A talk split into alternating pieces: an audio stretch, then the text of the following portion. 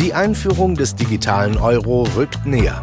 Was diese neue Art von Zentralbankgeld bedeutet, wie sie funktioniert und weshalb Unternehmen, die das digitale Geld nutzen sollen, es gar nicht besitzen dürfen, das erläutern der Chefvolkswirt der Hamburg Commercial Bank, Dr. Cyrus de la Rubia und Kryptoexperte Chris Syring in einer neuen Folge des Podcasts Modernes Geld im Gespräch mit Thomas Schwitaler. Jetzt wird es allmählich ernst. Die Einführung des digitalen Euro rückt näher. Das ist die wichtigste Botschaft des dritten Fortschrittsberichts der Europäischen Zentralbank EZB über den digitalen Euro. Was das für die konkrete Ausgestaltung der Digitalwährung heißt und wie die nächsten Schritte aussehen, das erklären uns nun der Chefvolkswirt der Hamburg Commercial Bank, Dr. Cyrus de la Rubia und Chris Syring, der bei uns in der Bank gerade mit seiner Promotion zum Thema Kryptowährung befasst ist. Also zwei Experten.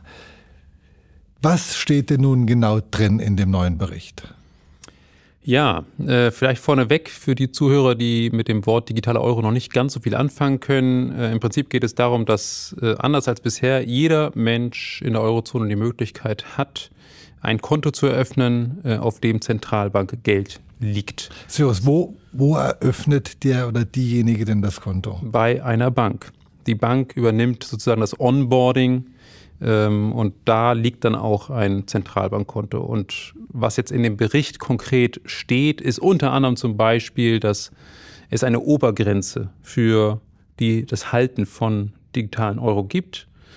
Ähm, Insofern ist das eine Währung, die in erster Linie für Transaktionen eingesetzt wird.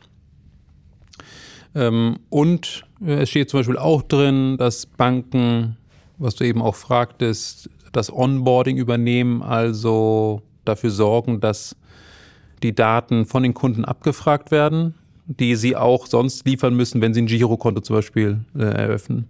Aber das heißt, neben meinem ganz normalen Eurokonto eröffne ich dann bei einer Bank ein Konto für den digitalen Euro. Ist das so richtig? Ja, äh, so wird es sein. Ähm, wenn ich also beispielsweise heute mein Online-Konto äh, aufmache im Internet, dann sehe ich da mein Girokonto. Ich sehe, wenn ich das habe, auch meine Kreditkarte mein Kreditkartenauszug oder mein Kreditkartenkonto und dann als drittes hätte ich dann eben noch ein Konto, wo der digitale Euro verbucht wird. Könnte ich mit dem digitalen Euro dann noch meine Kreditkartenrechnung bezahlen? Ja, ich kann von dem digitalen Euro-Konto Überweisungen an andere Konten auch durchführen. Aber ich, ich kann kein Geld abheben, oder? Das äh, entnehme ich dem Bericht noch nicht, wie weit das möglich ist. Ähm, aber Bargeld soll weiterhin parallel existieren. Insofern ist es nicht ein, als Substitut zu Bargeld gedacht, sondern Bargeld soll parallel zu, äh, existieren. Ob das technisch äh, dann möglich ist, äh, auch direkt vom digitalen Zentralbankkonto das abzuheben oder ob erstmal das aufs Girokonto überwiesen werden muss, um dann Zentralbankgeld abzuheben, also Bargeld abzuheben, äh, kann ich dem Bericht nicht entnehmen. Chris, für mich als Laie klingt es ein bisschen so, als wenn der digitale Euro in etwa das kann, was der normale Euro kann.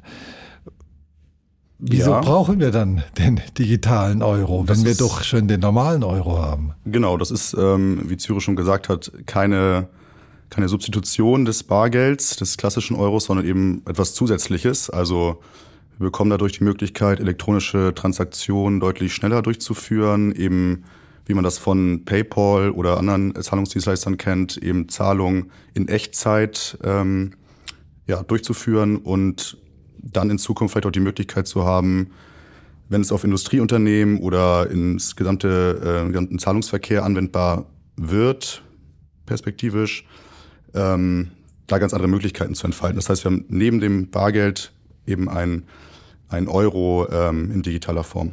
Und wenn ich jetzt diesen digitalen Euro überweise, dann ist er sofort auf dem anderen Konto. Ist das richtig? Also ich brauche dann keine Bank mehr, oder? Ja, ich brauche die Bank noch insofern, als die Bank diejenige ist, die mein Konto letztendlich verwaltet, mein digital. Also das macht die Zentralbank nicht selber. Ich habe nicht bei der EZB das Konto, sondern ich habe es bei dem Vermittler sozusagen der Bank. Aber ich muss kein Überweisungsträger bei der Bank ausfüllen und dann dauert es 36 Stunden, bis das Geld da ist.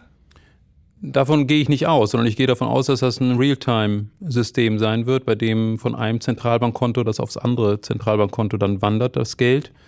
Ähm, und dass es dann entsprechend auch äh, per Sofortüberweisung dann auch verläuft. Das funktioniert ja teilweise im, im ähm, Giralgeldkontenbereich auch, also zwischen Banken, etwa im Sparkassenbereich haben wir das heute ja schon.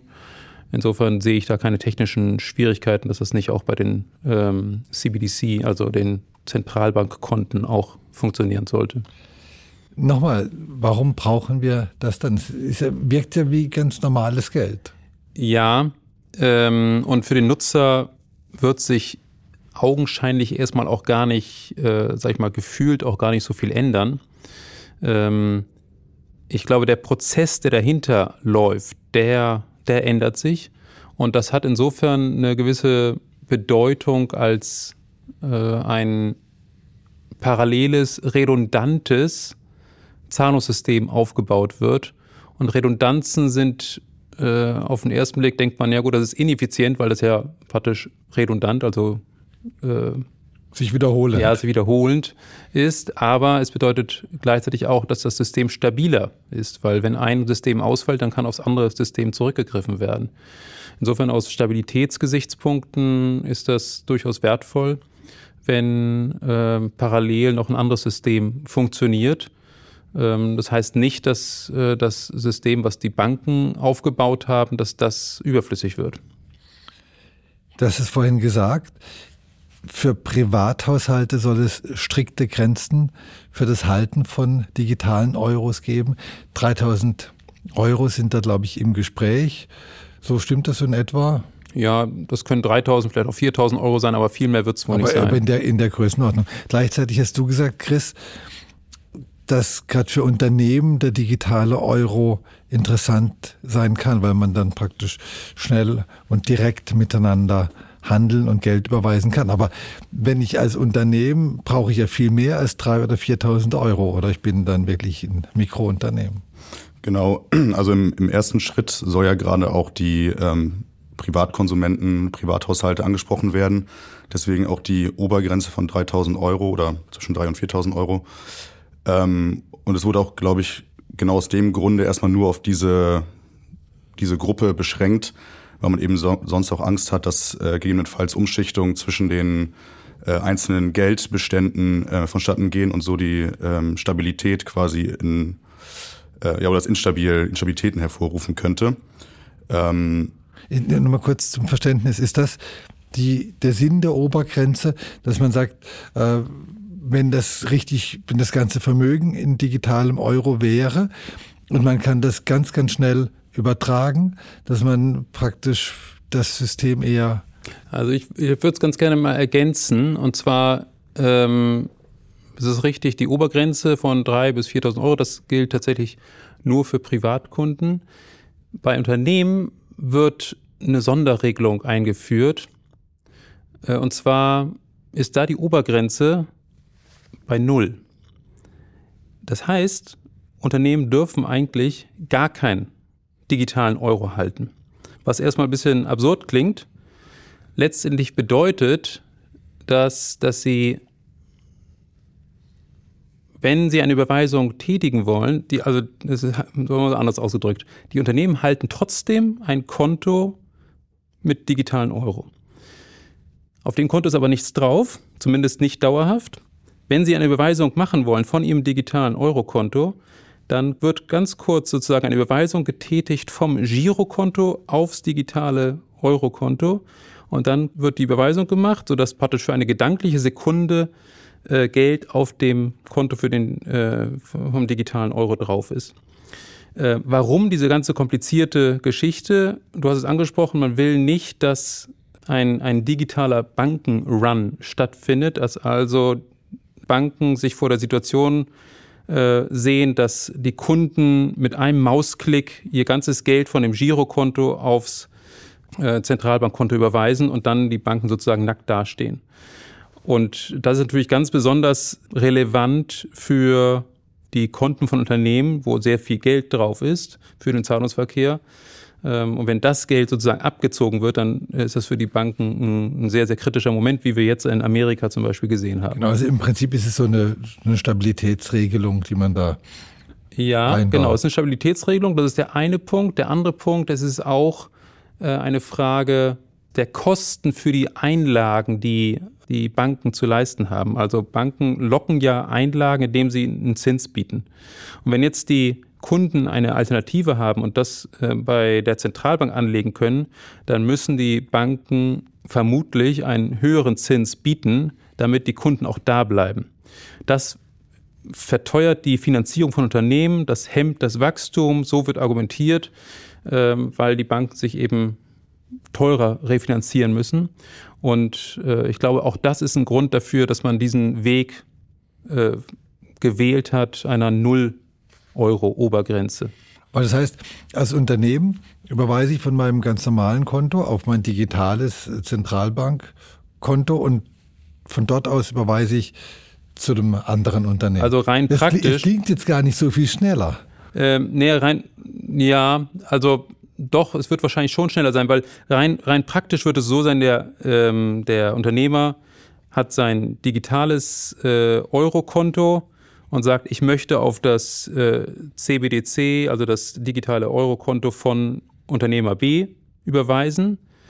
Und die Software ist dann so eingestellt, okay, dann läuft dieser Schritt vom Girokonto aufs, aufs ähm, CBDC-Konto, auf das zentrale, äh, auf das digitale Eurokonto und dann zum Konto des äh, Unternehmens B ähm, läuft praktisch über eine Software, wenn man so will. Und, und, und beim, ist, beim, Empfänger wird sofort wieder umgeschichtet. Genau, beim Empfänger wird sofort wieder aufs äh, Girokonto umgeschichtet. Das ist die sogenannte Wasserfallregelung. Der Wasserfall läuft zwischen dem digitalen Zentralbankkonto und dem Girokonto. Und wenn es, äh, wenn das Zentralbankkonto sozusagen überläuft, dann ist das der normale Wasserfall. Wenn es andersrum läuft, dann ist der umgekehrte Wasserfall. Umgekehrte Wasserfälle, also was es nicht alles gibt in beim modernen Geld.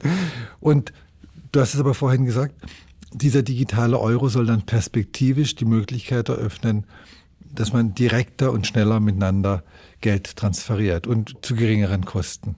Genau, und perspektivisch glaube ich auch, das ist jetzt in diesem Papier noch nicht verankert, aber auch äh, internationale ähm, Handelsvorgänge eben sehr viel schneller über diese CBDCs ähm, abwickeln zu können. Die CBDCs, das sag doch mal, was Central Bank Digital Currency ist in, in dem, sag mal, in der Forschung über digitales Zentralbankgeld ist das ein stehender Begriff, CBDC, aber ähm, in der normalen Welt ist es tatsächlich eine Abkürzung, die erstmal für Fragezeichen sorgt.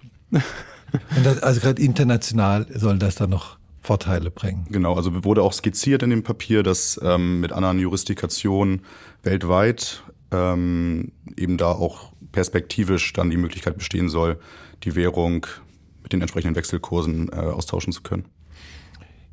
Jetzt ist die Zentralbank ja bei diesen Transaktionen immer mit involviert. Ist das nicht ein weiterer Schritt, noch mehr Privatsphäre aufzugeben?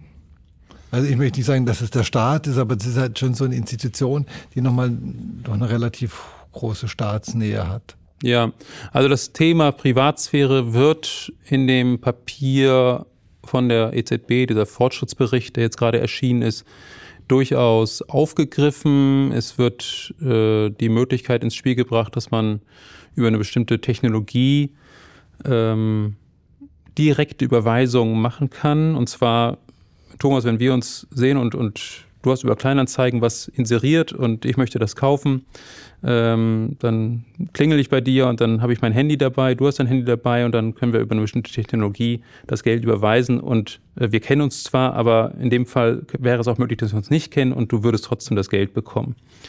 Ähm, also sprich, das wäre das Äquivalent zum Bargeld, ähm, ohne dass, äh, wo eben diese Anonymität gewährleistet ist.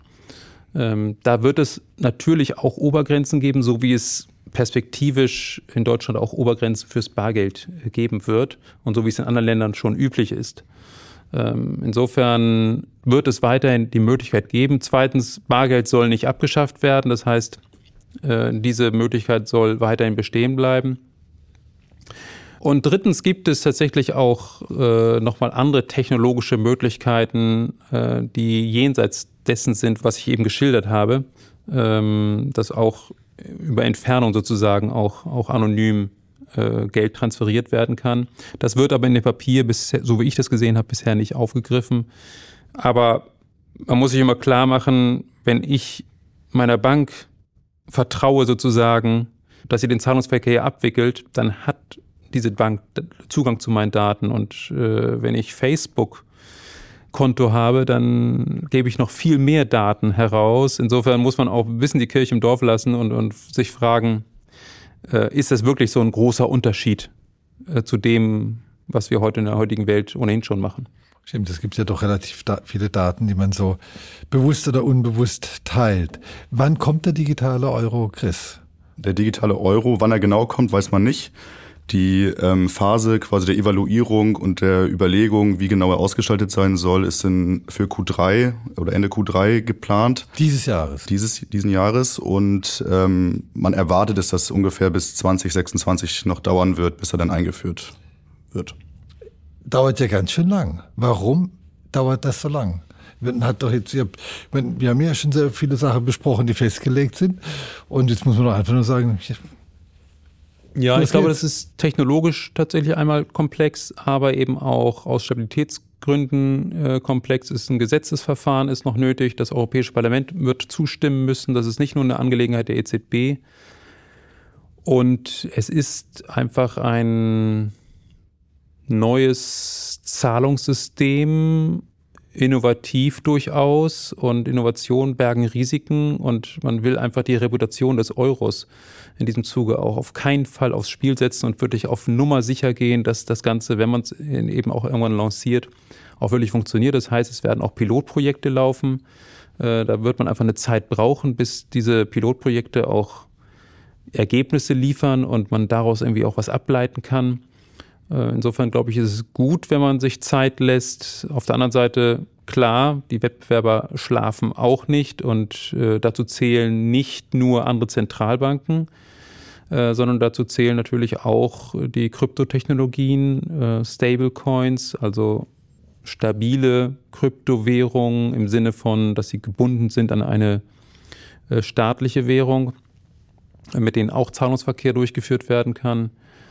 Ähm, insofern muss in dieser Balance muss ein Weg gefunden werden, dass man das sorgfältig macht, äh, aber trotzdem auch richtig fast and accurate, würde ich sagen. Fast and accurate, das ist ein sehr schönes, sehr schönes Begriffspaar, finde ich.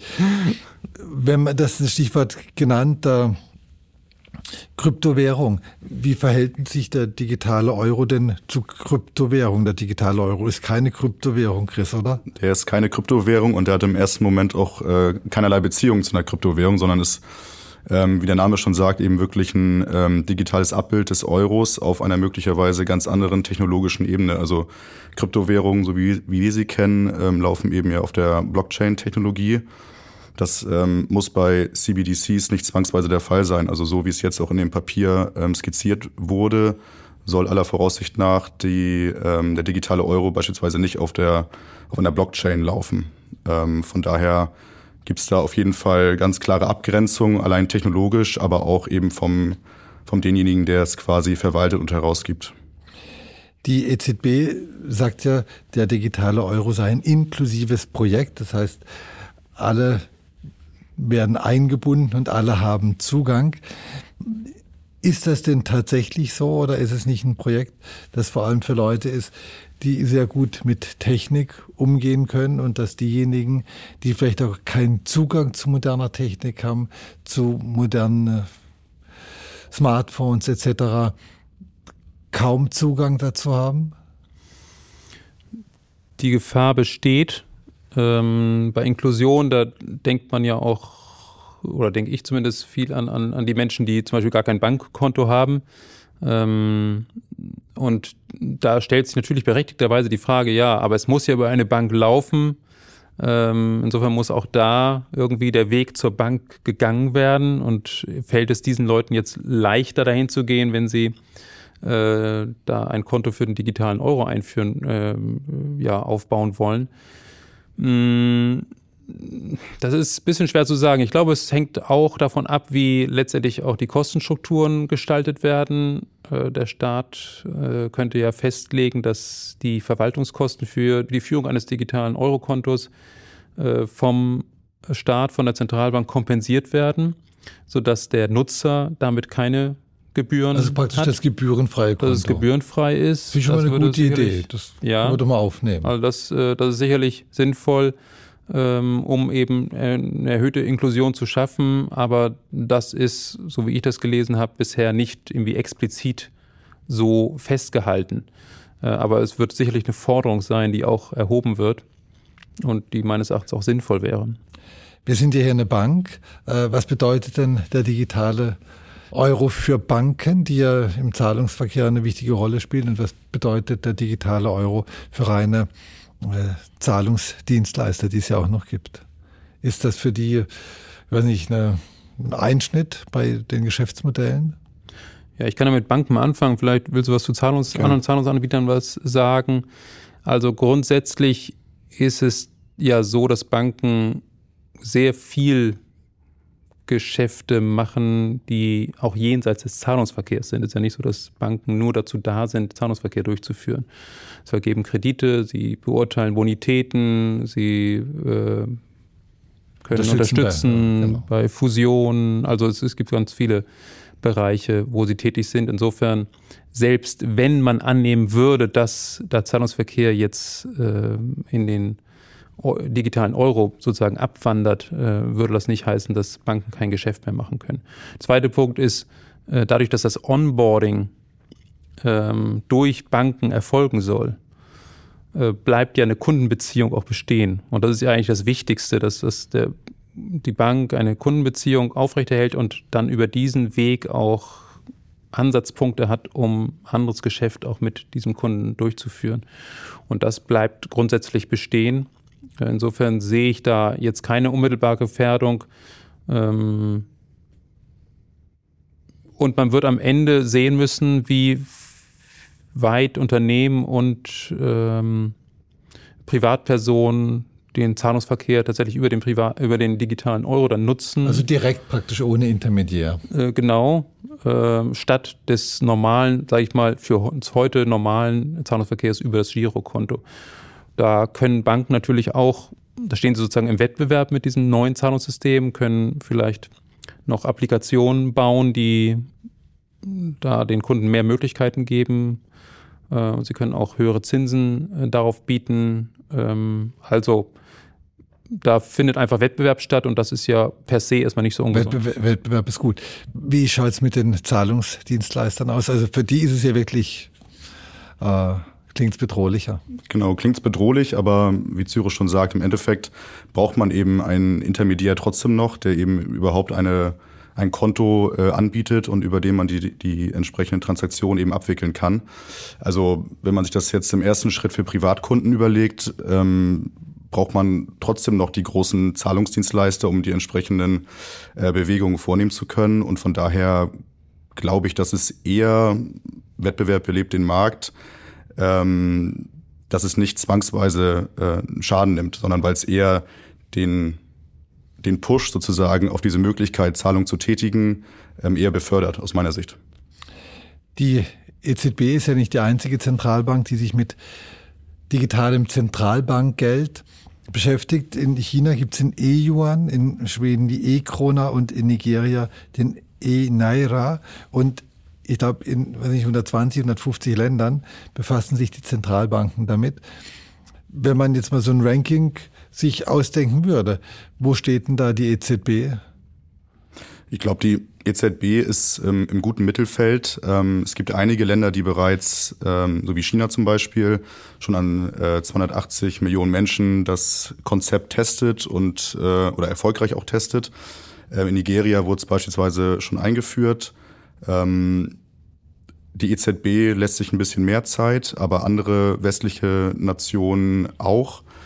Ähm, die Frage ist am Ende, welches Konzept und welche technologische Lösung dann äh, die ist, die vielleicht auch mit allen anderen Konzepten ähm, ja, interagieren kann und wo es ähm, auch die Menschen nachher erreicht und überzeugt.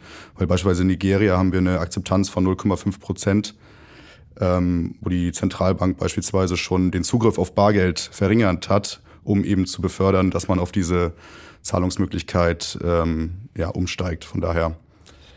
Aber verwenden diese Zentralbanken denn ähnliche oder sogar die gleiche Technologie, so dass man dann später davon ausgehen kann, dass das auch irgendwie zusammenpasst? Oder muss man befürchten, man hat dann irgendwie hunderte von Digitalwährungen, die miteinander aber nicht sprechen können? Da bin ich ehrlich gesagt überfragt. Äh, das, das weiß ich nicht, wie, welche Technologie die nigerianische Zentralbank verwendet. Was mir auffällt, ist, dass die US-Notenbank relativ langsam ist im, im Vorantreiben des digitalen Dollars, dass es auch durchaus eine Lobby gibt, die das gar nicht will.